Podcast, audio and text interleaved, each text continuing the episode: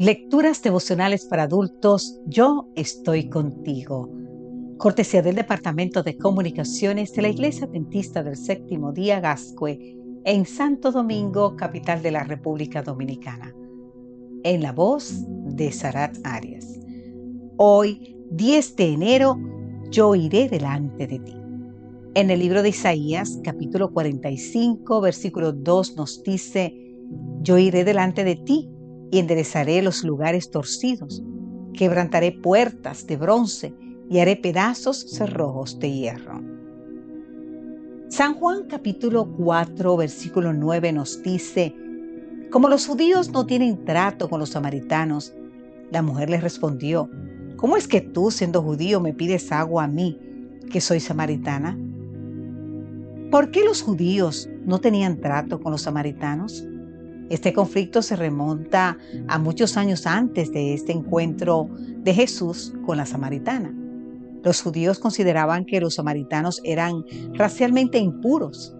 Por su parte, los samaritanos solo aceptaban los primeros cinco libros escritos de Moisés y no tenían respeto por el templo de Jerusalén. Poco antes del año 9 después de Cristo, siendo Coponio procurador de Judea, durante las fiestas de los panes sin levadura, los sacerdotes decidieron abrir las puertas del templo a medianoche y algunos samaritanos entraron en el recinto sagrado y esparcieron huesos humanos en él. Desde ese momento se les prohibió entrar en el templo. En el libro apócrifo eclesiástico vemos la discordia entre judíos y samaritanos. Hay dos naciones que aborrezco y otra más que ni siquiera merece el nombre de nación. ¿Sabes cuáles eran esas naciones?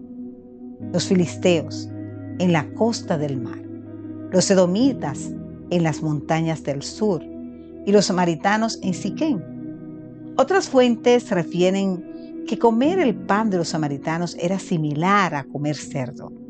Definitivamente, la relación entre judíos y samaritanos era de mutuo rechazo. A pesar de ello, Jesús consideraba necesario pasar por Samaria, como nos dice en el libro de San Juan capítulo 4, versículo 4. Aunque se conocían tres rutas de Jerusalén a Galilea y dos de ellas evitaban tener que pasar por Samaria, para Jesús era indispensable entrar en la ciudad. Querido amigo, querida amiga, te preguntarás igual que yo, ¿por qué? Porque para Él no hay fronteras ni enemigos. Él vino para salvar lo que se había perdido, San Mateo 18:11. Y si los samaritanos estaban perdidos, era necesario que el Salvador los visitara con el mensaje de salvación. El movimiento de Jesús no es geográfico, sino salvífico. Nosotros somos samaritanos también.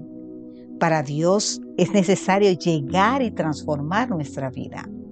Él nos promete, yo iré delante de ti y enderezaré los lugares torcidos, quebrantaré puertas de bronce y haré pedazos cerrojos de hierro. Isaías 45:2.